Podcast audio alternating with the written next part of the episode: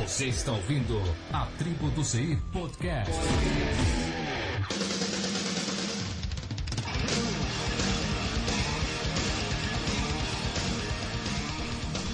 Tribo do CI, episódio 5, para o dia 24 de setembro de 2010. Redes de computadores.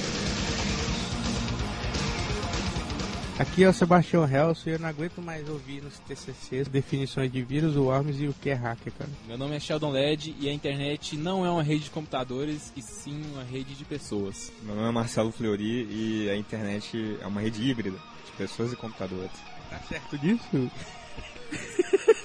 diria que é uma rede heterogênea. Eu diria que é uma rede. Eu diria que era uma internet. Eu diria que não é só Orkut e MSN. Eu não digo mais nada, tá chato. Facebook e Twitter também. No princípio, a internet era Orkut e MSN. Eis agora Facebook e Twitter na parada. Como é que o pessoal esqueceu do YouTube?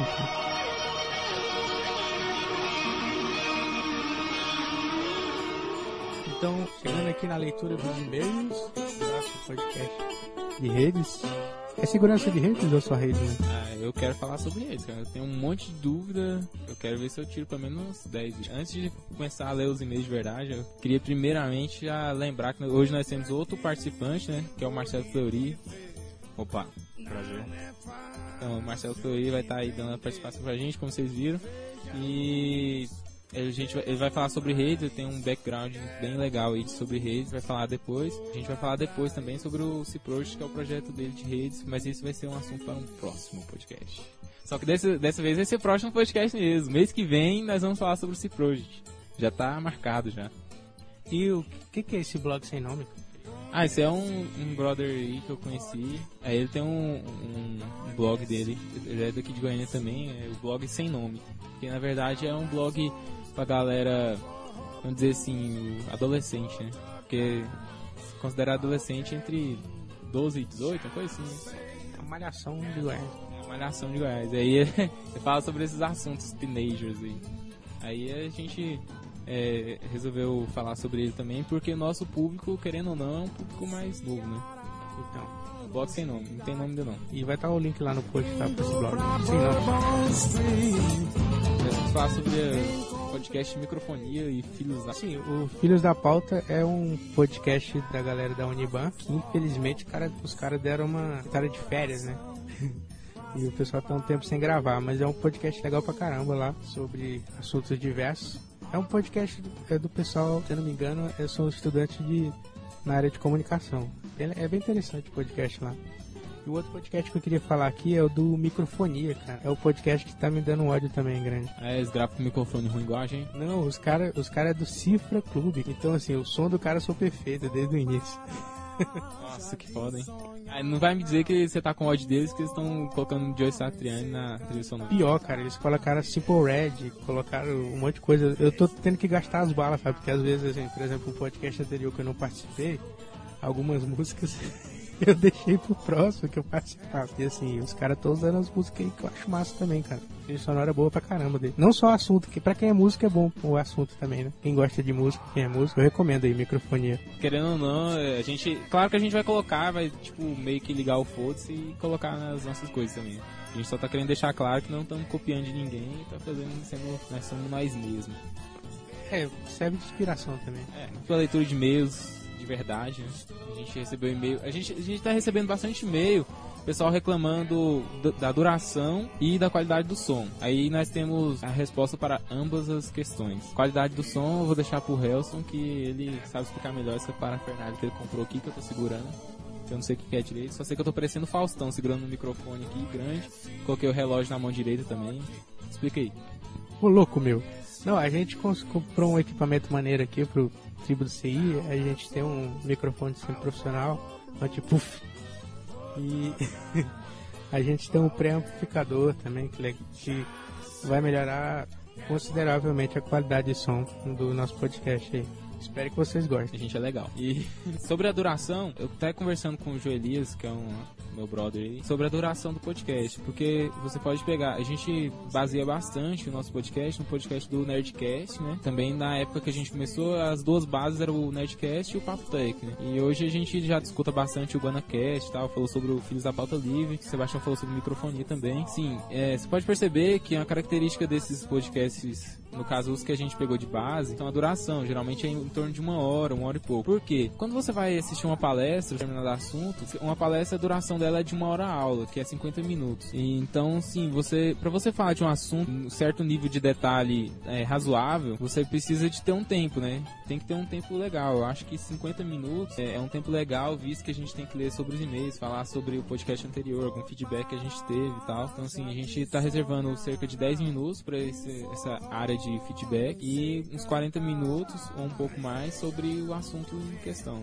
A gente pede até a ajuda de vocês, assim, porque esse, esse podcast agora a gente também tentou ser breve para dar uma diminuída no tempo, mas infelizmente parece que vai, vai ser bem um pouco maior, né? E assim, é, dos assuntos específicos a gente pede o, o feedback da galera para que daí a gente faz um podcast mais específico de cada assunto. Né? Eu acho que a gente consegue das meia horas, 40 minutos. É, porque igual, igual eu falei no podcast anterior, né? Eu falei, pessoal mandar feedback, enquanto eles não mandam feedback, a gente vai fazendo da nossa maneira. É igual quando o cara tá na fila do banco, né? O cara vai lá e olha o furando na fila e fala assim, pô, que o cara furando na fila, não sei o quê.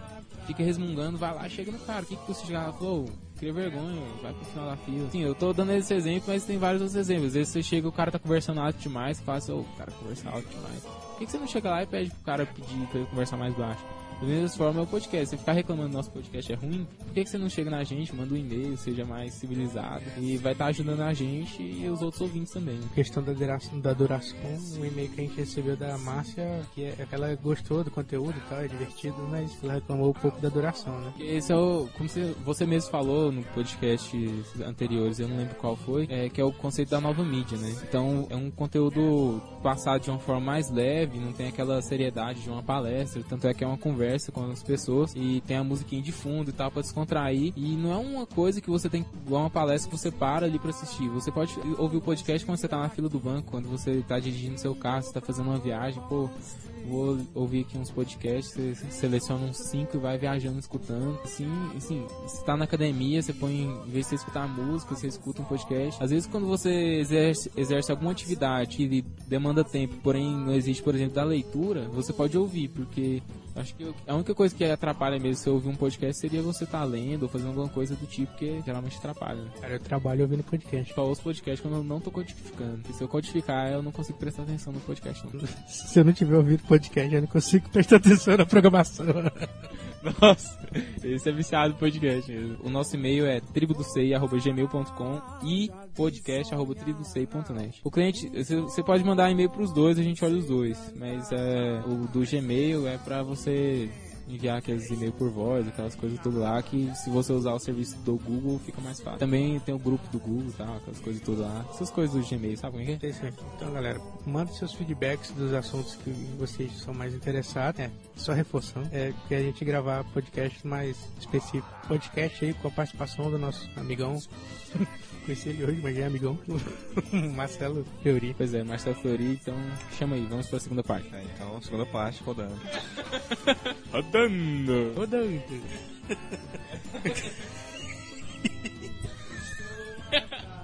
É, então, passando o Marcelo Floria, foi quando a gente foi pro FIS, né? Encontrei com ele lá. Daí eu assisti a palestra dele sobre o Ciproje, que a gente vai falar no outro podcast, no mês que vem. E daí, eu, como a gente estava programado para falar sobre redes esse mês, eu convidei ele, como o projeto dele é sobre redes também, então para ele participar desse podcast de redes e pegar uma deixa de falar sobre o projeto dele também, que é uma forma de enriquecer o nosso podcast e de publicar o projeto dele também. E vocês não vão saber agora nesse podcast sobre o projeto dele, vocês vão ter que esperar até mês que vem para saber. Mas ele vai ajudar bastante no conteúdo desse podcast que é sobre rede de computadores.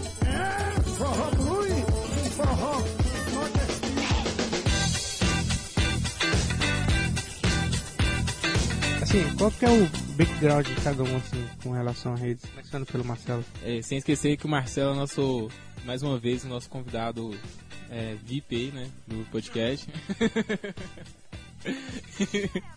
Vamos agora fazer aquela pergunta que a gente fez um ao outro no, no, podcast 1, né? Que é como foi sua iniciação no, no mundo da computação e já aproveitando para você falar sobre o seu background de, de redes também. Desde muito pequeno eu já tenho contato com computador.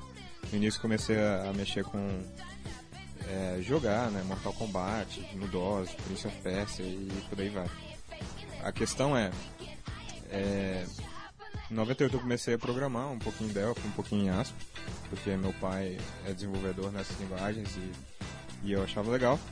E aí em 2000 eu comecei a trabalhar como, como administrador de redes Linux e trabalhei quatro anos com meu pai, depois trabalhei num provedor, trabalhei numa outra empresa de, de redes, prestava consultoria. E em 2006 eu comecei a trabalhar com, no, na área de desenvolvimento, em Java e PHP. E aí agora, esse ano eu retomei a parte de de consultoria em redes, segurança pela empresa, é, cara é foda, né? É isso aí, Sebastião. Percebe isso aí. Acha que a gente ia convidar o cara aqui? Você acha que o Tributo 6 já é... É aquela coisa, né? Primeira pergunta, você programa em C? Cara, só por diversão. Mas programa, né? Programa. Então pode continuar gravar o podcast. Tem se encaixa nos caras que a gente considera, né? É, que a gente só considera quem programa em C. Se você não programar em C, já pode desligar, pode ir embora. Realmente, né? A gente acredita. Como eu, eu já falei até no episódio 1, mas não precisa ouvir, não. Eu formei em redes, no curso técnico de redes, com ênfase. O curso técnico de informática com ênfase em rede de comunicação. E eu trabalhei é, na época na Universidade Federal do Tocantins é, como administrador. Na verdade, eu era encarregador de informática, né? Eu acabei trabalhando muito com administração de redes e essas paradas assim. Foi quando eu tive maior contato com Linux e administração de redes. Eu vi um computador na minha vida a primeira vez, mais ou menos quando eu tinha 6 anos de idade. Afinal, você já sabe como que é, né? E minha formação é só que eu tenho de background na faculdade mesmo. E eu não sei, eu entendo de redes do mesmo jeito que vocês entendem de mecânica dispersionável.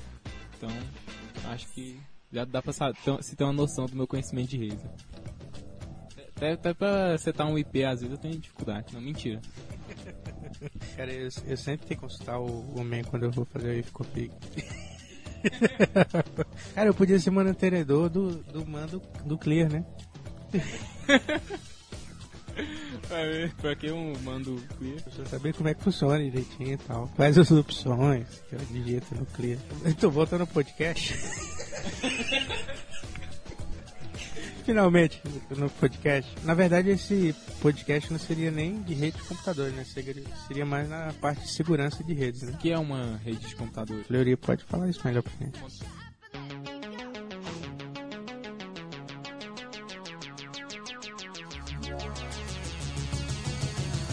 Contexto histórico em 5 minutos. É com você, Fleury. Contexto histórico, eu não sou historiador não, brother.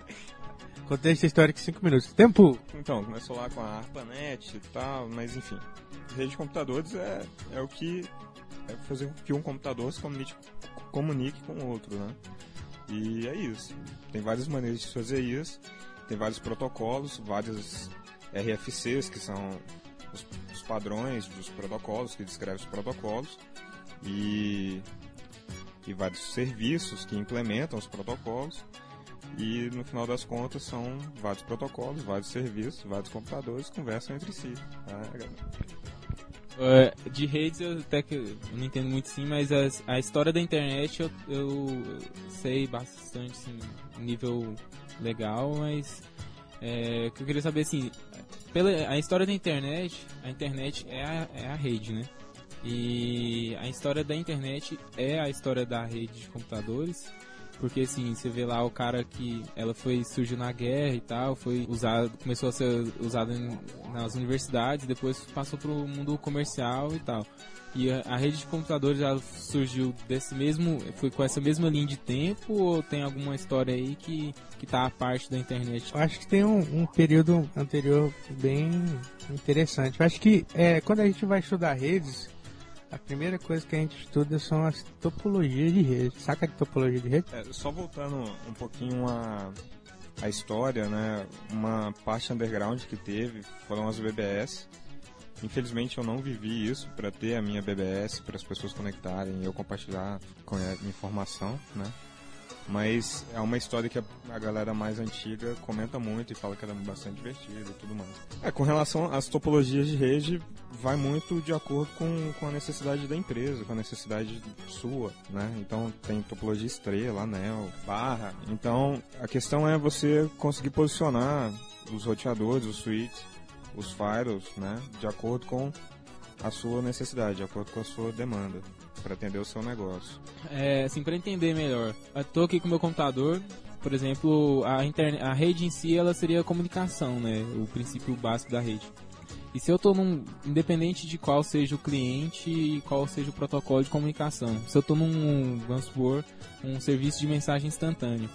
Quais são as etapas, por onde passa? Eu estou falando isso porque, não sei se vocês já assistiram, tem aquele videozinho lá do Guerreiros da Internet, não sei se vocês já viram que eles mostram os protocolos, os pacotes e tal, do, todo o decorrer da informação ao longo da internet. É, então vai estar tá no link do post também, se eu conseguir achar no YouTube. A partir do momento que eu clico aqui o Enter, que o meu texto vai sair daqui do, da minha área de texto e vai ir para outra pessoa, quais são as. por onde que ele passa, quais são os aparelhos, quais são os serviços, todo esse trajetório para sair do meu computador e chegar no computador da outra pessoa lá do outro lado do mundo, sei lá. É, no caso, para você comunicar com outra pessoa, você vai estar comunicando utilizando um serviço. Você vai estar usando um cliente, né, que implementa um protocolo. E essa outra pessoa, ela vai estar acessando o mesmo serviço que você, mas pode usar um outro cliente, né? Por exemplo, o MSN. Apesar de ser um protocolo proprietário, tem vários clientes. Então a pessoa pode estar num Mibo, num próprio cliente da Microsoft, Pidgin, Gain, etc. Mas isso funciona por quê? Porque existe o protocolo, né? E aí esses caras implementam o protocolo. Então, basicamente, toda essa conversação dá certo por causa desse padrão, por causa desse protocolo. E nesse caso do Instant Message é um, um, protocolo em cima de um protocolo, né? Porque, por exemplo, o protocolo de rede seria o, o TCP/IP e os próprios é, clientes quer dizer, Instant Message, eles têm os próprios protocolos de comunicação deles, né? Então seria um protocolo em cima de outro protocolo. Exatamente isso, né? Então, é, você tem um modelo OSI que tem sete camadas, começa pela camada de aplicação e vai até a camada física, né? Que é realmente aonde vai o, o dado. E aí esse protocolo, esse, esse modelo, ele é abstraído pelo modelo TCP/IP, que já são quatro camadas e que é o modelo da internet, né? Que é, é o é o padrão da internet. É abstraído porque a, a parte de enlace e a parte de, de, a parte física você nem sempre vai estar compartilhando com uma outra pessoa que está no outro mundo. Por isso que existe o, o modelo TCP/IP, né? Que vai até a camada de rede ali. É, e aí, como o Sebastião disse, né? Tem o serviço, tem a implementação do serviço, que são os protocolos que rodam em cima dessas outras camadas. Então o pacote sai da sua máquina, vai para o seu roteador ou para o seu switch, o seu switch para o seu roteador, do seu roteador para o roteador da telecom, e aí vai passando pelos hopes que a gente fala. Então, é, cada, cada o pacote ele sai da sua máquina, a cada hope, a cada nova máquina, novo equipamento, roteador, switch que ele passa, é um novo hope. E isso pode ser observado com trace route, né? É, então, o pacote vai para lá e ele volta para cá, né? E aí, como o Sebastião disse, tem várias outras. É, basicamente é implementação de protocolo em cima de implementação de protocolo, que vai abstraindo os outros protocolos. Porque a internet é basicamente são vários computadores interligados, né? Tem um servidor que gerencia aquilo ali, né? Por exemplo, se você for acessar, você pode montar uma página sua, se você for fazer um site e rodar só dentro da sua casa, por exemplo. Você tem vários computadores na sua casa, e aí você monta um site no seu computador. Aí é, seu computador vai funcionar como servidor. Então, através daquela rede interna ali, alguém vai acessar o. vai chamar o, o no caso o IP do seu computador é, com o endereço do site. É o, o vai, vai sair ali um, um, cabo, um cabo de rede, vai pro roteador e depois ele, o roteador vai identificar que ele está chamando uma requisição, requisição do meu computador vai lá pedir, o servidor vai processar. Então aí ele devolve uma página HTML e ele é mostrado no meu computador, né? Então, assim, tem uma, um, certo trajetório aí. É fácil de imaginar isso aí numa rede local, né? Você vê, seu computador tá ali do outro lado, você viu que ele passou ali de um, foi uma comunicação basicamente entre um computador e o outro. A dúvida que sempre tem é o seguinte, porque você acessa o site, pode acessar um site em qualquer lugar do mundo. Mas aí você paga para uma empresa, geralmente uma empresa do seu país, no caso. Eu pago, sei lá, é, Brasilecom, Oi, a NET, sei lá, pra ter internet em casa. Eu pago uma mensalidade e ali eles fornecem internet pra mim e aí eu conecto em alguma coisa que é deles pra acessar o site, sendo que eu poderia sim- é, simplesmente conectar um cabo e esse cabo ir pra algum lugar conectar várias conexões de cabos que seria como se fosse a- rede interna lá de casa, só que ali ia ser pro mundo inteiro. A respeito da história da internet, ficou uma ponta solta aí, mas tem o, Nerdcast falando da história da internet, que a gente pode colocar o link no post pra gente não fazer conteúdo repetido, né, redundante. Tem também é, várias podcasts do Guanabara.info que falam a respeito contexto histórico, a gente pode colocar o link também.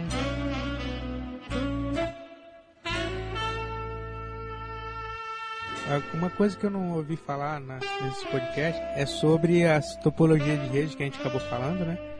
Que e o, o trunfo de como e como funciona o IP, que foi, quer dizer, o protocolo TCP/IP.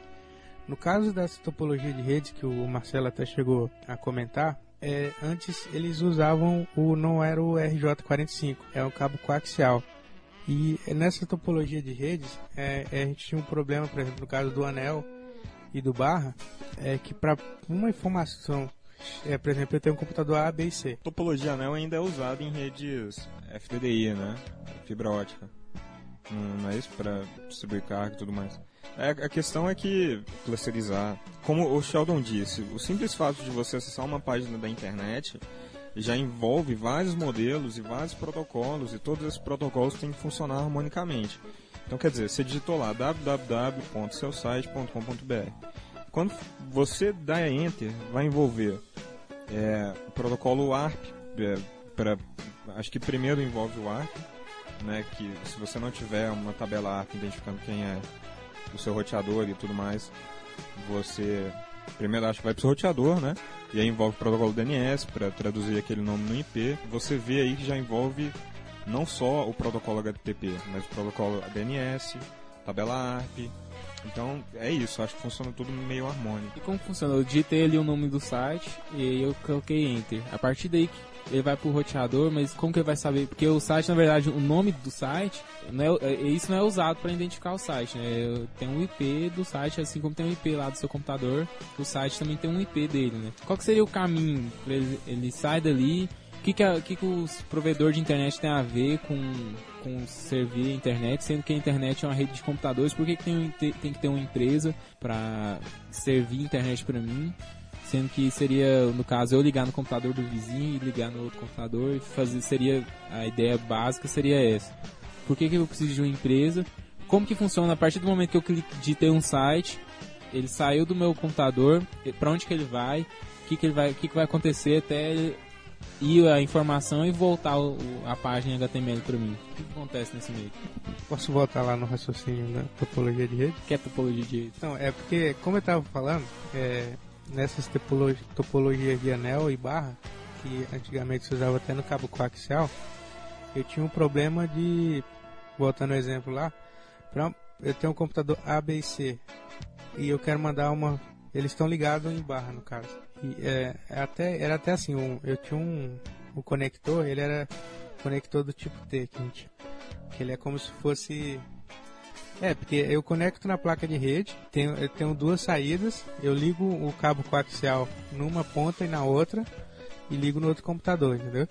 Então, por exemplo, se eu tenho dois computadores assim, é, A, B e C, e eu for mandar uma, uma informação do computador A para o computador C, eu preciso do computador B, tá ligado, entendeu? É como se, é, é como se fosse ponta a ponta. Então ele passa pelo computador A, passa pelo B, passa pelo C. Se um desses pontos da rede cair, eu perco a rede, entendeu? No caso da topologia estrela, é que eu tenho esse, isso descentralizado. que também foi um grande tru- trunfo do, do protocolo TCP/IP, porque no protocolo TCP/IP cada máquina é um cliente e um servidor. Então, quando eu mando é, um pacote no- usando o protocolo TCP/IP, que ele passa pelo meu switch lá, de repente, é, todas as máquinas recebem aquele pacote, mas, só, é, mas na camada lá, ele, ele, já, ele já dropa o pacote. Se, por exemplo, ele vê o pacote, ah, esse pacote não é para essa máquina? Não, então ele já dropa o pacote. Por isso que eu consigo funcionar os sniffers, é que é uma coisa que a gente pode falar depois. Porque ele, ele não dropa, ele não deixa eu dropar esses pacotes que não veio pra ele, entendeu? E aí agora a gente pode entrar na parte do TCP/IP que é como tá até hoje. É, eu, eu já nasci na era Ethernet, né? Então o conhecimento que eu tenho referente a cabo coaxial e tudo mais é teórico. Agora, como, como o Sebastião disse, é, com o modelo TCP/IP, com a vinda dos switches, com a vinda do da utilização do, da tabela ARP, você manda um pacote para o seu switch, chega no switch, ele vai ser aquele pacote através do MAC address, ele vai ser direcionado à máquina que tem aquele MAC address, né? E não ser distribuído para todos os computadores como era antigamente com a utilização de hub. E aí é onde o Sebastião falou a questão dos sniffers, né? Um sniffer é uma aplicação que vai estar monitorando o tráfego na rede. É, antigamente você poderia snifar uma rede simplesmente deixando a sua placa de rede em modo promíscuo e dessa forma ela iria receber todos os pacotes da rede você iria analisar todos os pacotes da rede caso fosse um hub. Hoje isso é feito, da não, não da mesma maneira, mas a gente continua podendo infectar a tabela ARP do, do nosso switch, né, da- e de modo que a, a tabela ARP da rede, porque a, a tabela ARP é compartilhada entre os computadores que estão no switch, né, e de modo que aquele pacote vai ser entregue para a gente também. Né? Então você clona o MAC address do, do seu roteador e aí o switch vai entregar aquele pacote não só para o roteador, mas para sua máquina também. Então você continua podendo snifar. O que, que é um MAC address? O MAC address é uma, um número que identifica o fabricante da, da sua placa de rede, o- informações sobre a- as placas de rede. Acho que os três primeiros octetos, os, três, os três primeiros campos são referentes à fabricação. Não tenho certeza se são os três primeiros, mas tem essa parte lá. E os outros é, é, é, é que só a sua placa de rede tem. Né? Então, por isso que às vezes algumas redes corporativas têm problema. Por quê? Porque as placas de rede são clonadas fisicamente e tem o mesmo MAC address. E assim, é normal já você chegar numa rede e aparecer é, duas placas de rede que têm o mesmo MAC address. E que isso não foi feito propositalmente, mas sim já a nível de hardware. Mas aí tem como você pegar, é, por exemplo, você, um cara clonar seu MAC address, né? Hoje já é possível, sim, né? Tem como, porque apesar do MAC address ser o registro físico da placa de rede, quando ele vai trafegar, ele, ele, ele vai de maneira virtual, né? Ele não vai fisicamente. Então você pode é, envenenar a tabela ARP do, da rede e, e trans, trafegar pacote por aquele MAC address. É uma tabela ARP. Tô sendo o menininho do, do, do ensino médio, o professor falando, né? Assim, o esquema do MAC address, é, teoricamente, ele ter- teria que ser o, um número que único que identificasse aquele hardware. É único no mundo inteiro, né? Só que acontece que o pessoal compra umas placas da Xing Lings e elas vêm com o mesmo MAC address. Então, às vezes, um problema de rede é porque é, o cara não consegue descobrir qual que- o que está dando problema na rede. É um, são duas placas que têm o, MAC, o mesmo MAC address. E para descobrir isso é bem complicado. Ah, no, no episódio. Isso aqui a gente vai colocar lá na frente, cara. No episódio anterior, é, o pessoal esqueceu de comentar que o Jorge Juan reclamou que eu não falo mais o ou não. É, mas especialmente pra ele eu vou continuar falando ou não. Ou não, né? Ou não. Tabela ARP é aonde fica gravado os MAC address dos, dos computadores que estão naquela rede física. Né? Então, é, o MAC address, como o Sebastião disse, é o número único daquela placa de rede, daquele hardware. E essa tabela ela pode ser envenenada. Você pode falar que um determinado IP tem o mesmo MAC address do roteador. É, o que acontece, o que tem como muitas vezes fazer é você vincular a, a porta Ethernet do seu switch a um IP, né? Dessa maneira, você vai estar se resguardando do, depois de um envenenamento da tabela. Mas isso não é muito feito, né? O esquema do, do clone do MAC address, às vezes ele inclusive ele é necessário. Por exemplo, alguns é, modems de internet, eles não funcionam. É preciso clonar o MAC address do seu roteador wireless para poder funcionar a internet.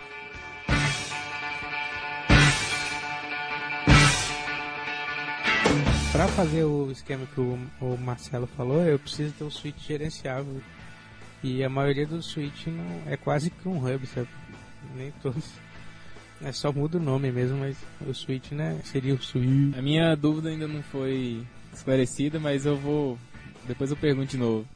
Agora eu fiquei com outra dúvida. Qual é a diferença entre hub e switch? O hub, ele repassa, chega a informação para ele, chega o pacote para ele, e ele replica aquela informação para todas as entradas Ethernet, todas as saídas Ethernet dele. Né? Então aquele pacote vai chegar para todo mundo. O switch, ele entrega para para Ethernet que tem aquele MAC address, né? Aí isso é feito através de um protocolo, né? É o LLC, né? Você tem lá a montagem da tabela A. Falando da, do padrão Ethernet, é, o que a gente usa lá, que é o, aquele cabo RJ45, ele usa, que é o que a gente chama de par trançado. Ele, para o padrão Ethernet, ele tem, por exemplo, se eu for usar uma rede 10 barra 10 barra 10 barra 10, uma de, de 10 megabits, eu só, eu só utilizo quatro, são, eles, o cabo, o cabo par trançado, eles são oito fiozinhos, né? Se eu estiver usando uma rede só de 10 megas, eu só utilizo quatro desses fiozinhos. Se eu estiver usando uma 10 barra 100, eu utilizo 6. Se eu estiver usando uma giga, gigabit, padrão gigabit, barra 100, barra 10, aí sim que vai ser necessário utilizar os 8 fios. Porque quando, quando eu faço um cabo crossover, que se eu vou utilizar numa, numa uma rede 10 barra 100, eu não preciso nem... Esse, tem quatro cabinhos lá que eu não preciso nem me preocupar. Se eu for usar uma gigabit, eu tenho que inverter esses cabos. Porque assim, é, no padrão, no, no padrão eu tenho, se for uma gigabit, eu, eu tenho quatro cabos que enviam dados, quatro cabos que recebem. Quando eu faço um cabo crossover, ele tem que estar invertido. É, seria legal se pudesse ver o gesto que eu estou fazendo. Né?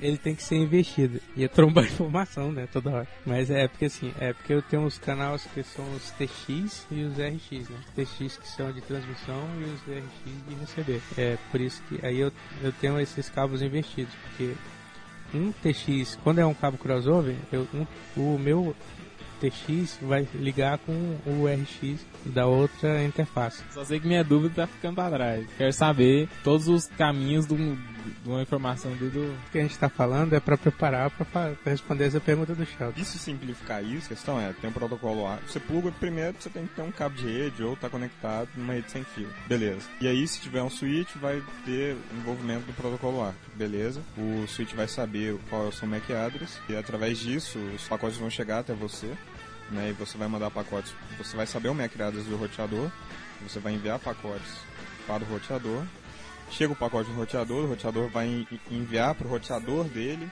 né, que é o Nash Hope dele, e esse pacote vai se propagando para o modem, para o seu modem, aí vai para o roteador da Telecom, do roteador da Telecom para outro roteador e assim sucessivamente. Você tinha feito a pergunta por que, que existem as empresas, né?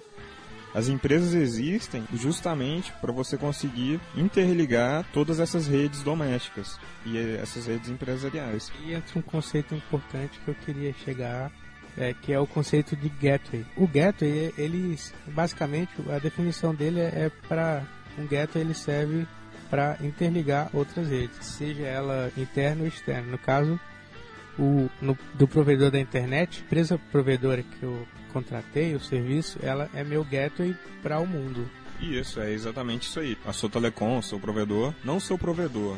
No Brasil, os provedores só fazem a parte de autenticação. E, basicamente, o provedor ele tem uma interligação com a telecom, né, que é Brasil Telecom, Embratel, o que seja, que repassa, e aí ele repassa o seu pacote para a telecom, né? Quer dizer, no final das contas, você não precisaria dos provedores, porque eles basicamente só servem para autenticar. Assim. Se quisesse montar uma empresa para vender internet, o que eu precisava de fazer? Para vender internet, você precisaria ter é, link, links grandes, né? Você precisaria ser uma AS, que é um sistema autônomo, que nesse caso você iria compartilhar a tabela de roteamento com outras AS, né? E isso aí é interessante, porque isso é feito através do protocolo BGP. E isso é interessante porque você vai estar compartilhando tabelas de roteamento com o mundo inteiro, né? Basicamente é isso. Você precisa ter banda, você precisa ter vínculo com a Telecom para ser uma AS. Nem sempre você precisa ser uma AS, na verdade. É, mas você precisa ter vínculo pelo menos para fazer a autenticação. Que aí normalmente é feita via protocolo Radius. No caso, é para você ter VD à internet, tem duas opções. Pode ser um gateway, sim, fazer uma sub-rede a partir da tua rede. No caso, se tu tentasse fazer uma conexão direta com o host, não conseguiria, porque ele iria conectar a tua empresa. E, ou então, tu pegar um range de IP, de IP válidos, né, no caso, para cada pessoa que se conectar, ela receber um IP. Eu lembro até na época da internet de escada que eu montei um servidor HTTP. Na época eu tava fazendo freela pra um cara que tava morando no Japão, né? Ele fez uma conexão direta com a minha máquina via HTTP, né? Eu montei o servidor, rodei e ele acessou a página que eu tinha hospedado na minha máquina. O que acontece muito, que a gente não consegue fazer isso hoje, é porque as, essas empresas bloqueiam algumas portas entrantes. No caso do protocolo HTTP, a porta padrão é a 80, né? Então, geralmente, o seu, a sua Brasil, a, seu, a sua Telecom, ela vai bloquear a, a porta 80 para evitar usos empresariais da internet. Então, o cara vai tentar conectar na sua porta 80 e vai estar tá bloqueado lá. Tá? Pode desbloquear, né? O mais fácil é só hospedar em outra porta, né? É, isso aí, a questão do Sebastião. Eu passei por um processo interessante. Trabalhava numa empresa, na empresa que comecei a trabalhar com meu pai e a gente recebia ligação dos, dos clientes. Então a gente tinha ali modems externos né, de 56K e tinha um link com a Embratel de não sei quantos K e tinha alguns IPs fixos e tinha um servidor é, da IOAP que ficava recebendo essas ligações. Os clientes conectavam na nossa na nossa infraestrutura via é, conexão da IOAP. A gente tinha alguns IPs fixos com, com a Embratel mas tudo isso para quê? Para o cara acessar é, a nossa infraestrutura, né?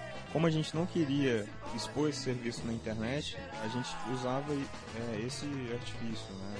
Da conexão da IOAP e tudo mais. É, era interessante essa época, na época da era de escada, que, por exemplo, o joguinho como Age of Empires, você conseguia fazer conexão direta via modem. Modem a modem. É, ao, invés, ao invés de digitar o IP do rapaz, do jovem que tava do outro lado querendo jogar, na sexta-feira, no nosso caso. A gente tá sábado de manhã gravando podcast. É, o cara digitava o número de telefone do maluco. Então, fazia conexão modem a modem. E, e não, não travava o jogo. Caraca, hein? Isso aí é. Vai pros vídeos de história, velho. Chique isso aí. Putz pra caramba. É, internet tudo de elevador, mano. queria que vocês você explicassem a diferença, no caso, entre HTTP e FTP.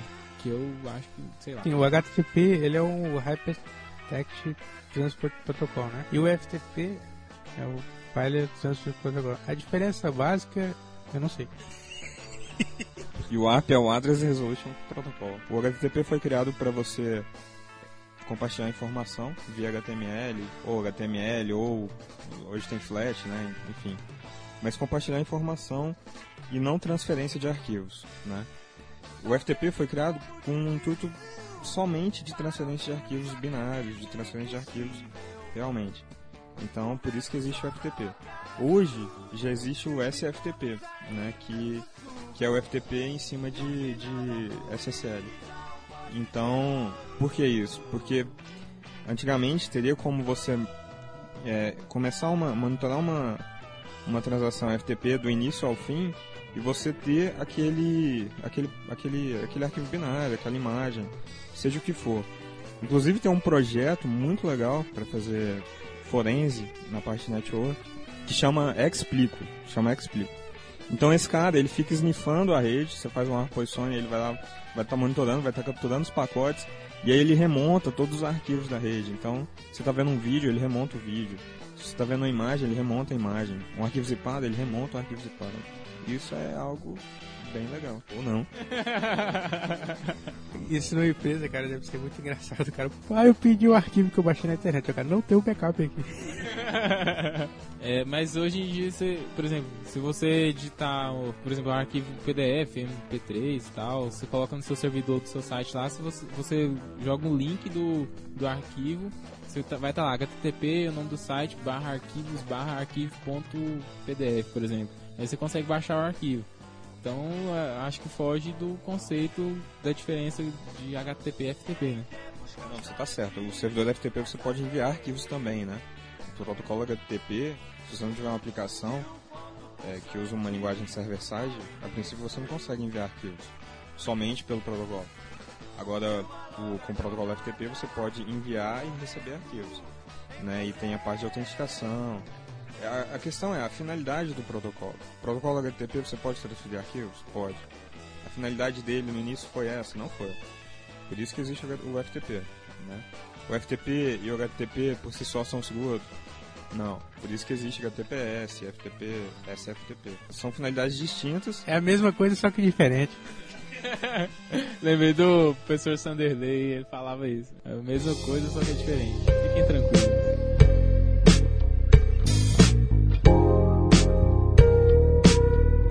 possível fazer snifar até SSL, não sei se vai ser, vai ser uma notícia bombástica. Mas quando, por exemplo, se o, o, o computador que está snifando, ele faz, ele, ele pega desde o handshake lá e, ele está monitorando tudo, ele, então ele, ele consegue ver tudo que está acontecendo. Mesmo que o, exista o, o tunelamento no SSL, ele também pode ter pego desde o início da negociação, né? Mesmo esse sendo um protocolo tão seguro, né? Tá certo, Sebastião, mesmo o SSL é passível de ser monitorado. E aí, como você disse, o, se você capturar o handshake SSL, você pode fechar uma, um, um canal criptografado entre você e o servidor e entre você e a vítima. Então, você vai trafegar criptografado com o servidor, mas você vai decriptar o dado, você vai ler, vai entender e vai fechar outra é, ponte criptografada com a vítima, né? Porém, isso é, é possível de ser detectado com certificação digital, né? Então, por isso que sempre que você vai acessar um site HTTPS, se ele não, se o browser dá aquele aviso, né, fique, fique ligado, né? Porque aquele, aquele, aquele site ele não está sendo é, certificado por uma autoridade certificadora, né? O usuário tem que ficar atento para não sofrer de ataques man the middle. Mesma coisa os servidores SSH. Às vezes você está acontece muito, você conecta no servidor, aí você vai para uma outra rede interna que tem o mesmo IP. Aí você conecta e ele vai reclamar, fala, olha, possivelmente você está sofrendo um ataque man the middle tal. Por quê? Porque o IP daquele o, a chave daquele IP é diferente da, da chave que você já tinha armazenada. Por isso que ele reclama, e aí por isso que você tem que ir lá e apagar a chave do, do, ponto do arquivo .ssh do seu home e tudo mais. Quando pede certificado, você nem olha nada, você vai lá e manda aceitar e pronto.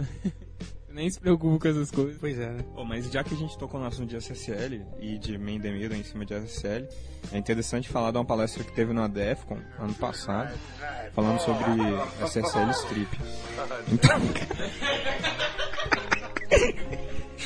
Strip SSL. Primeiro podcast com nudez, velho. então, então, o que que o cara faz, né? O, o cara, ele ele monitora as conexões HTTP e aí, onde tiver o S, ele tira. Então, se você estiver acessando www.https www.seubanco.com.br, ele vai ver essa requisição e antes de fechar o túnel criptografado, ele tira o S. Se o usuário não ficar atento, que tem que tem um cadeadinho lá e tudo mais, é, ele vai ser comprometido. As informações dele vai estar trafegando em, em texto puro. Né? O símbolo desse ataque é um cabo de polidência, assim, né?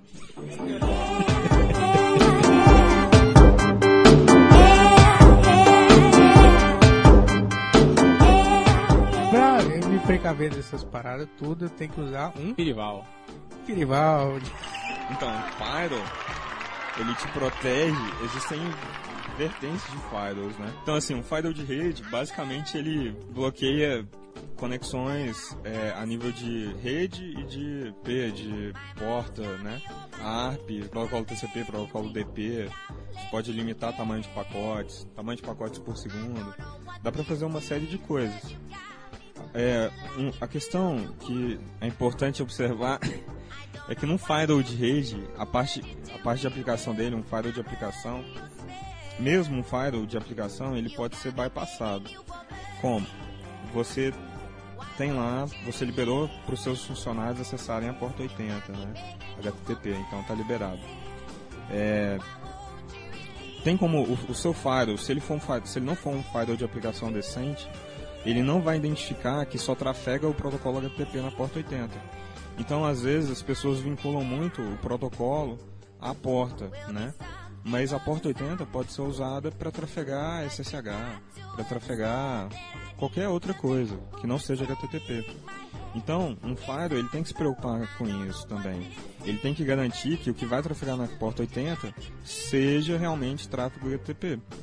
A questão é, mesmo fazendo esses tratamentos, tem como você bypassar isso com os converse channels, que você vai você vai tunelar uma conexão é, SSH em cima de um protocolo HTTP. Então, basicamente, você um firewall só, infelizmente, não vai te proteger, meu amigo. É, então, se você não acredita nisso, dá uma olhada sobre Converse Channels. Tem um artigo de um de um amigo, é o, é o Igor Parreira, no Clube dos Mercenários, né? Procura no Google, Clube dos Mercenários, Converse Channel, é, HTTP em cima de ICMP, né? Então é um tutorial bacana que o cara faz trafegar HTTP em cima do protocolo ICMP, que é o protocolo usado para ping, né? Eixo request, eixo, é, eixo reply. Então pensa, até em cima de ping você pode trafegar HTTP e qualquer outro protocolo. A gente achar esse artigo e a gente põe no post do blog. Como que funciona o Firewall em um minuto? Tempo. Então, é, basicamente, é, você tem várias portas que estão aí escutando o seu computador. E o firewall, basicamente, o que ele faz? Ele, é, quando ele simplesmente, é assim, sendo bem simplório, tá? ele só não deixa que uma conexão seja feita dessa, nessa porta. Por exemplo, é, na porta 80, que é o da casa da, o padrão do protocolo HTTP. É, assim, é, tem, por exemplo, até. Eu falei, por exemplo, muitas vezes. É, no caso do. Aí tu me pergunta. Eu tenho. A gente, eu acho que a gente, seria interessante a gente falar de socket pra gente entender do que a gente tá falando, né? Passou de um minuto, mas pode falar. Tem, que, tem aquelas palavras de PV4 também, PV6, aquelas paradas lá. Agora eu passo pro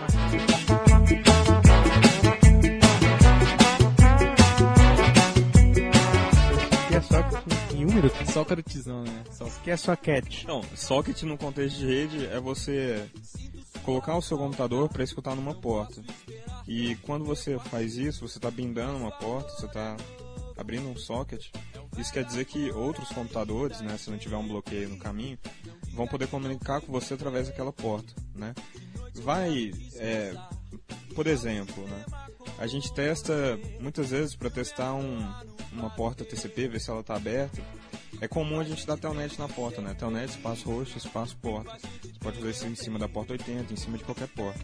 A questão é, se você não utilizar os métodos que aquele serviço espera, que aquela porta está esperando, então você usa um port scan, né, Nmap. A questão é que se você não usar um, os métodos da, do, daquele serviço, não, não, não tem sentido. Então, por exemplo, você pode dar telnet no servidor SMTP, você pode autenticar nele usando o telnet, você pode dar telnet num servidor é, HTTP, né? você pode usar os métodos GET, POST, PUT DELETE para trafegar HTTP. Né? O servidor vai entender, mesmo você usando o telnet e não um browser né? ou um servidor. E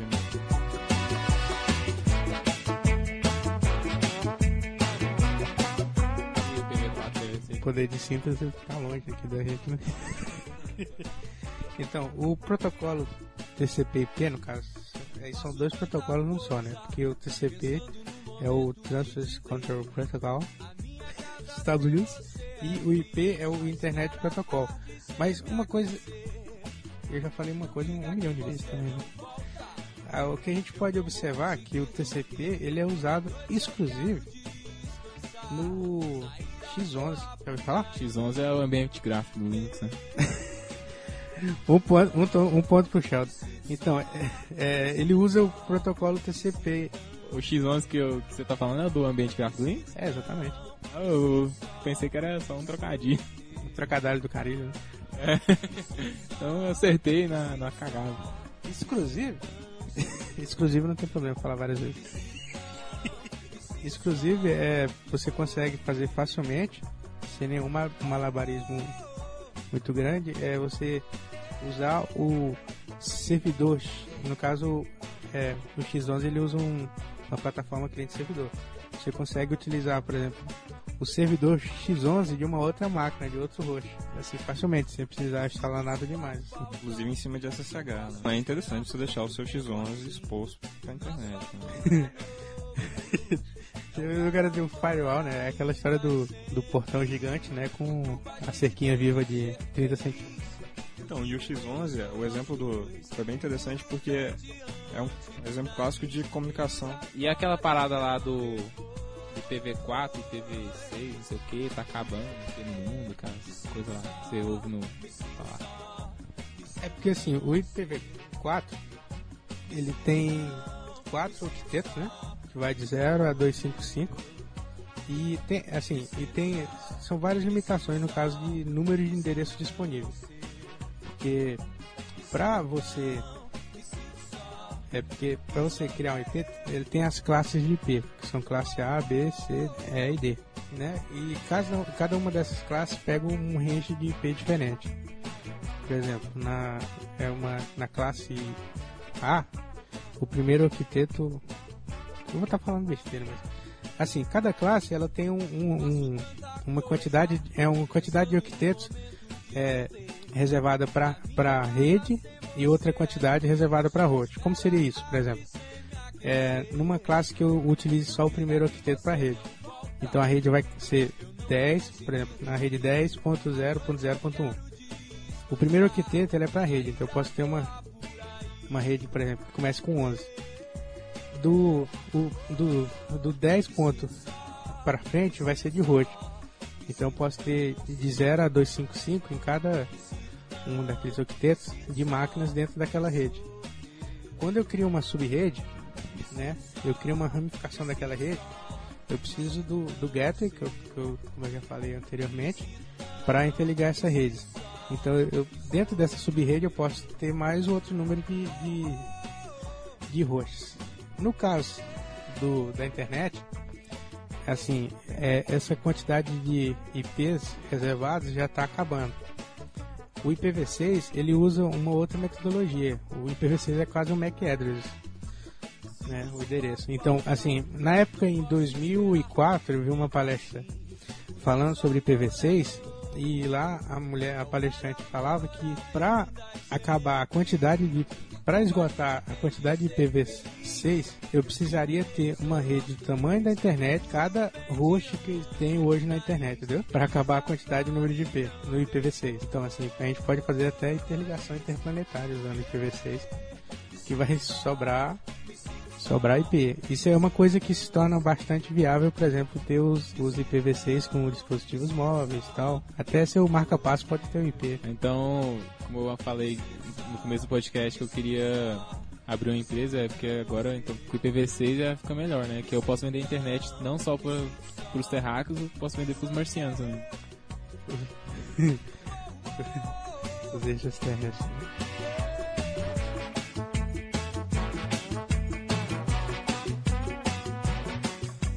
Tem uma, nesse negócio aí de firewall, não sei o que, tem uma palavra que não sai da boca daqueles meninos empolgados com Linux, que é o tal do IP tables. Aí eu queria que vocês explicassem o que, que, o que consiste o IP tables. Bom, IP tablets. Antes do IP table a gente tinha o IP Chains né, e o IP forward, né? Foi até chegar no IP tables, né? Vou deixar pro Marcelo falar. Inclusive usava um carinha que chama Redir, que fazia NAT com IPchains, e aí o NAT eu fazia com Redir, porque IPchains não tinha tabela NAT. Mas enfim, só com relação ao IPv6, o que o pessoal anda fazendo por aí é, é adquirindo IPv6 e convertendo para IPv4. Para você ter é, para você e tunelando para IPv4, para você ter interoperabilidade entre as duas redes, né? É, tem até alguns projetos open source que, que fazem isso. Eu infelizmente não sei o nome, mas quem quiser pode procurar saber estudar tudo. Então, com relação ao iptables, o iptables é um file stateful. Isso quer dizer que ele checa e rastreia os estados da conexão no file, né? Então, uma conexão ela tem um estado, né? Ela tem um estado, por exemplo, nova conexão, né, new, é estabilizada ou relacionada, por exemplo. Então, ou finalizada. Então, quer dizer, é, um file stateful, ele consegue monitorar os estados da conexão e trabalhar com esses estados. Então, por exemplo, eu posso falar que eu quero liberar todo o tráfego para a porta 80 de entrada, né, na chain input, né, tudo que estiver entrando na porta 80 é liberado, e tudo que estiver saindo e que for estado estabilizado ou relacionado, vai aceitar também, está liberado. E aí quer dizer, eu não vou precisar ficar criando é, para cada regra de, de entrada de tráfego uma regra de saída, né? Então essa é uma ideia legal de, de, de se trabalhar com o estado. Outro, outro exemplo seria você, por exemplo, falar que você não pode ter um pacote entrando, um estado new, né, um novo pacote entrando, sem um novo pacote entrando TCP, sem, é, sem ser SIM, né? Porque no three-way handshake do TCP você tem um SIM, devolve um SIM ACK e responde um ACK. Então, quer dizer, dá para fazer uma série de controles mais refinados com Firewall stateful. E o, e o ptables é stateful, por isso ele é interessante. Ele realiza NAT, é, que é você traduzir redes, então você pode falar, você tem uma rede, isso, Network Address Translation, e, e aí você pode, por exemplo, criar uma DMZ, que você vai ter uma rede interna que vai estar sendo exposta para a internet, é, zona desmilitarizada que você vai ter uma requisição vindo para um IP externo que vai ser redirecionado para o IP da sua DMZ. Isso tudo está separado da sua rede interna. Né? Então isso é importante. É... Por quê? Porque se você sofrer um ataque na DMZ, vai estar tá só na DMZ. É... A nível de firewall, você vai estar tá fisicamente protegido do, do, Sua rede interna vai estar tá protegida, assim, né? O, o que ele descreveu, inclusive, é o que chegou a ser o nome do Firewall ser chamado de Firewall, né? O Firewall era aquela, aquelas paredes que, quando, por exemplo, quando tivesse um incêndio num, num certo local, eles é, evitavam que esse incêndio se alastre para outro cômodo do, do, do, prédio, por exemplo, né? Só para a gente terminar com o IPTables, o IPTables, é, essa ferramenta, ela não tem o que seria de front-end, né? O IPTables em si, ele não tem front-end, você tem que instalar um outro software com, que seja o front-end do, do IPTables, né? Inclusive o, o Marcelo Fleury tem um, uma aplicação que vai ser o tema do nosso próximo podcast, que é o C Project, que nós vamos falar sobre ele que uma das funcionalidades do C Project é ser front-end o IPTables. Isso, e só existem outras front-ends, né? Agora com relação ao IPTables, eu queria só fazer mais uma observação, que é com relação, assim, ele tem as três tabelas, a filter, que é tráfego direcionado a ele e repassado por ele, né? E também tem a tabela NAT, que é de, de tradução de, de, endereço, e também tem a tabela Mangle, que você pode manipular os pacotes. Né? Você pode setar uma prioridade maior para um pacote, você pode é, marcar um pacote, isso tudo para fazer redundância de serviço, para criar um ambiente de alta disponibilidade, coisas desse tipo.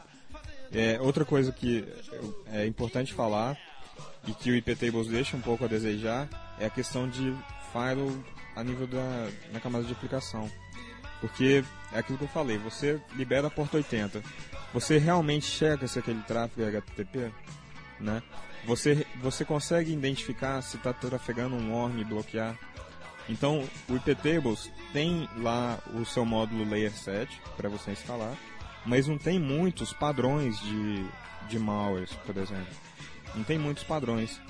E, e, isso é ruim, porque os firewalls corporativos, como Checkpoint e Sysquasa, eles já têm isso já bem difundido. Então sai um novo malware, um novo worm que está é, destruindo tudo, a galera já lança uma assinatura e já coloca no Firewall a nível de aplicação, entendeu? E isso não é feito comunitariamente pela, pela comunidade de PT, isso não é feito, entendeu? Não tem um repositório de assinaturas de aplicações, de malwares, por exemplo. Tem muito pouco. Então isso é uma área que eu acho que ainda vai crescer muito ainda na, pra gente, da comunidade open source. Não conhece o OD? Sociedade Secreta. OD são zero dias, né? Ah, tá. O cara tá na Sociedade Secreta.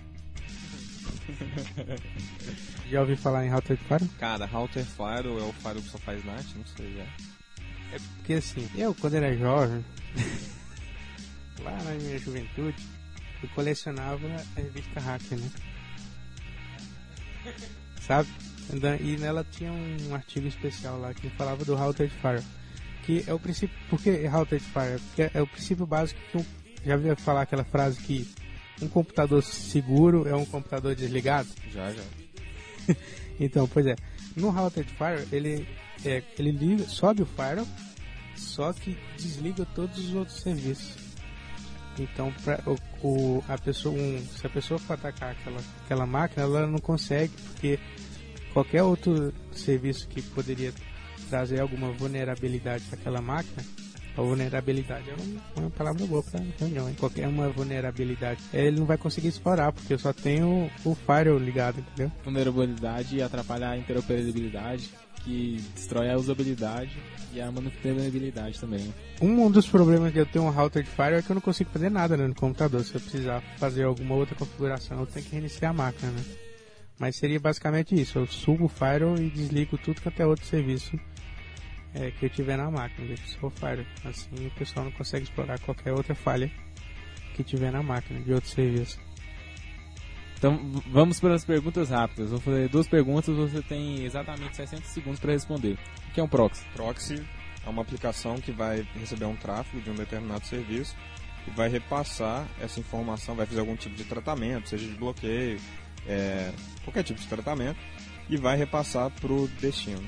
Aí tem proxy HTTP, proxy é, ah, SMTP, vários tipos de proxy. Até proxy de torrent. A GVT faz, inclusive. Legal. Que é VPN? VPN é você interligar é, redes. Cada 100 segundos. Então tá, VPN. Poderá síntese. Força do Twitter esteja com você. Tá, então, VPN você interliga redes privadas de modo que o tráfego que vai ser passado entre uma rede e outra vai ser criptografado. É, então você pode ligar uma rede privada a uma outra rede privada e fazer com que essas redes se comuniquem né, com tráfego criptografado. Isso seria uma rede VPN site to site. Mas tem VPN também é, para um, um usuário, quer dizer, você gera par de chaves, uma chave fica no servidor, outra para o usuário, e aí o usuário conecta na sua rede e vai estar trafegando tudo criptografado. é, ele vai estar comunicando com a sua rede através de um canal seguro, que vai estar criptografado. Na minha faculdade, eu acho que eu nunca falei onde que é na minha faculdade. Hum, Não é bom não- nem falar também, né? Falei que eu falei na, no episódio anterior aí, eu falei a faculdade errada pro professor. Falou a faculdade errada, ou seja, a Universo não é a minha faculdade. Mas não vou falar também qual é. Mas tem como descobrir também, não é muito difícil. né? Lá eles têm, tipo assim, se você digitar um endereço que tiver a palavra blog, por exemplo, só a palavra blog, aí ele bloqueia, não entra no site. Se eu digitar, por exemplo, o blog, o meu, eu tenho um blog do Blogspot. A Tribo CI é um blog e, e eu consigo acessar. Meus blogs, os blogs que eu acesso do Blogspot, eu consigo acessar. Agora o Nerdson, por exemplo, que é nerdson.com/blog, aí eu já não acesso porque tem a palavra blog. O que seria isso? É, então seria o filtro do, de- dessa palavra, né? Seja na URL ou no conteúdo da resposta. A questão é que, além do que não foi comentado, é que um proxy pode fazer cache, né? Então você, então você vai estar economizando banda. Então o que você já tem armazenado eh, localmente no seu servidor, você já distribui para os seus usuários e tudo. Então isso isso é feito, o que você disse é feito. Tem como bypassar isso, por exemplo, usando um outro proxy, se caso, dependendo de como o cara configurou o servidor proxy dele e como está o firewall dele, se você achar alguma porta que você consegue comunicar externamente, você pode montar um servidor proxy e comunicar com ele. E- Essa é uma maneira de bypassar isso. Outra maneira de bypassar isso é com tunelamento de conexões. Eu, com o meu pouco conhecimento que eu tenho de rede, eu acho que né, isso não é uma boa prática. Às vezes você tem um conteúdo interessante para ser acessado na faculdade e é bloqueado por causa que ele tem a tal palavra na URL. E, por exemplo, existe site, até site pornô, que eu consigo acessar tranquilamente lá, por causa que não tem nenhuma palavra que. que... Não que eu fique acessando site pornô na faculdade. Tá bom, a gente vai acreditar, foi só para fins científicos. é, foi só como exemplo, claro. Outro exemplo para fins científicos, é, no caso que o, o Sheldon falou, seria uma, uma palavra que está na lista negra, né?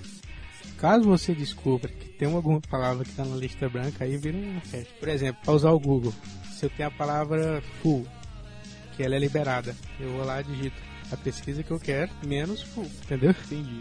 Ignora a palavra que é uma palavra liberada e faz a pesquisa normal. se tiver uma palavra na, na lista negra, já era, desbloqueia tudo. Né? Aí vai dar precedência. É, de- é, depende da precedência lá. Aí, por exemplo, é, eu, cons eu conseguia acessar várias coisas, tipo assim, é, eu queria ver uma foto, aí colocava é, interrogação, full, igual a palavra liberada. Então, Assim, é como se tivesse internet livre pra mim. Sabia não. Mas assim, é- existe uma prática melhor, porque isso eu acho meio pouco, sei lá. A, a minha noção de, de rede é pouca, mas eu acho que isso é meio, meio pouco. É, como você, como vocês disseram, você pode ter um, um proxy que bloqueia tudo e você libera só o que você quer, como você pode ter um, um proxy blacklist, né? Então você pode ter uma lista negra, como você pode ter uma lista branca. A questão é que no ambiente corporativo realmente atrapalha a produtividade dos, dos funcionários. Eu acho que a melhor alternativa seria monitorar os acessos, né? E ir cortando aos poucos, né? O que não que isso seja a melhor alternativa, é a alternativa mais trabalhosa. Mas se você tem, isso depende muito da diretoria da empresa. Se a empresa tem tem esse espírito, ela vai fazer isso. Senão ela vai bloquear tudo e vai liberando aos poucos. É, eu sinceramente não tenho, me sinto bastante incomodado quando eu quero acessar alguma coisa não tem como. Por isso que eu acho legal difundir as práticas de bypassar. Falo isso porque é o seguinte, às vezes são é, é bloqueado por palavra. Acho que deveria fazer uma lista, né, uma blacklist, em vez de ser, por exemplo, dependendo do site. Se o site tiver a palavra blog, ele já bloqueia. Dependendo do site, se o site tiver a palavra software, já bloqueia. Então, às vezes é ruim. Imagina você entrar no próprio site da faculdade e ter uma palavra. E detalhe, eles bloqueiam, pelo que eu já percebi usando a, a internet lá, eles bloqueiam só a URL, né? Então, se tiver blog no conteúdo do site, não passa direto. É só verificar o URL. Aí eu acho que isso aí não seria legal. Tem, é, eles poderiam também é, bloquear por, por meta tag, né? No caso dos sites proibidos para menores de 18, ele tem uns, uns, umas tags no cabeçalho HTTP que informa que aquele site é, é com aquele conteúdo. Aí seria outra maneira de, de bloqueio do, do próprio. Mais inteligente, por sinal. É, um pouco mais. A gente já falou sobre VPN, agora seria interessante a gente falar sobre NH, IDS, IDS e IPS. Assim, eu, o que eu posso falar de IDS, que é nas ferramentas de detecção de intruso, intrusão, intruso. Intrusão, intruso cordão.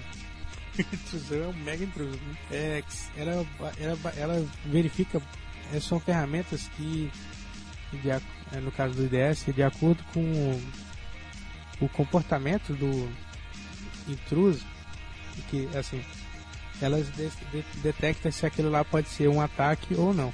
Uma ferramenta, inclusive, é, não, não é IDS, mas está no mesmo no, no, no mesmo campo, que ela consegue uma ferramenta que foi feita pelo cara da Digerati. O nome do cara é Marcelo alguma coisa. Eu vou, vou procurar e colocar o link no post. Tem até uns vídeos e tal, né? Marcelo Florina. Não, não, não é o Marcelo Fiorino. Que ela, ela conseguia, essa ferramenta ela era feita em. Ela conseguia, num chat, por exemplo, IRC, só usa muito o Mir, ela conseguia conversar com pessoas, a, a- a ferramenta sozinha, sabe? Não é um humano, era um bot, né? Ele, ele conversaria com pessoa e, e ela conseguia detectar perfis de pessoas que seriam invasores, que seriam cracker, entendeu? E ela conversava sozinha, batia um papo com a pessoa e ela conseguia identificar se a pessoa é, seria um possível entre os v-rede e o atacante. Aqui no Brasil tem projeto desse de robô conversar também, que é a 7, não sei se você já ouviu falar. Já, sei. É dar até outro podcast, né, a gente falar dessas, é, sobre inteligência artificial. A gente vai citar mais sobre isso. Mas continue aí com os ideias. Hoje o normal das ferramentas open source, como Snort ou Suricata, o que eles fazem é analisar o tráfego de rede, um IDS, né? E bloquear através de assinaturas. Né? Como o Sebastião disse, a análise comportamental vai, acho que é o futuro dos IDS e IPS. Mas hoje o que realmente é difundido é, é o bloqueio, a detecção de um, de um ataque através de assinaturas. Então você tem expressões regulares que identificam um pacote malicioso e aí esse pacote ele é, é gerado um alerta, né? E se for um IPS já bloqueia, se for um IDS só gera o alerta e se for um IDS ativo é, vai você vai sofrer o ataque, mas vai ser bloqueada a conexão também. Então você tem o, o Network IDS, que por exemplo o Snort, mas tem também os Host IDS, por exemplo o OSSEC, que ele faz checagem de logs, é, analisa logs, integridade de arquivos, é algo mais relacionado ao sistema operacional mesmo e aos serviços que estão rodando lá. Então ele analisa é, essas informações e, e, bloqueia. Pode ser, ele pode ser usado de maneira ativa também para bloquear é, o atacante. Esse host que ele é, por exemplo, o host vulnerável, ele é conhecido como boi de piranha. Então, é isso aí, pessoal. É, o podcast ficou longo pra caramba. Como sempre, né, vai outros podcasts a partir desses. Ficaram ba bastante assunto sem entrar muitos detalhes. Mas assim, é como a gente disse na leitura de e-mails, né? Imagina que esse, o podcast era como se fosse uma palestra onde você vai simplesmente ouvir. E, então é um conteúdo de forma interativa e de forma diferente. Você fica numa palestra normal, quando se fala de um assunto numa palestra, fica durante 50 minutos. Então, é, um podcast de uma hora não estaria tão diferente de você assistir uma palestra. Você pode assistir de várias formas, né? Você pode estar no carro dirigindo, pode estar no trabalho.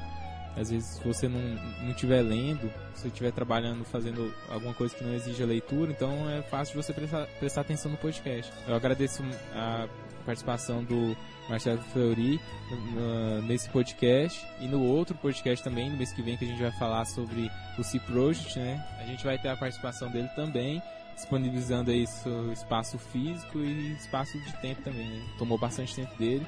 E agradecer por essa participação aí e contribuição física e intelectual também. Vai dizer que ele tem todo o nosso respeito tecnológico, né? Ei, que a força esteja com você. Eu que agradeço, fico muito grato de vocês terem me convidado. É um prazer participar do podcast. Desejo sucesso. É uma, é uma algo inovador aqui em Goiás, o que vocês estão fazendo. Então realmente tem, tem tudo para dar certo. E tá dando certo. E eu fico feliz, espero ter contribuído aí de alguma forma. Valeu. Falou! Mas na camada lá de. Eu acho que é na camada de. né, não sei nem a camada específica, mas. E. E. E aí. É, nesse caso, é, a gente já chegou. No, o, o Marcelo tá. Isso não é feito comunitariamente. Como- existe essa palavra? O- Como o Francisco disse, Quem que é Francisco?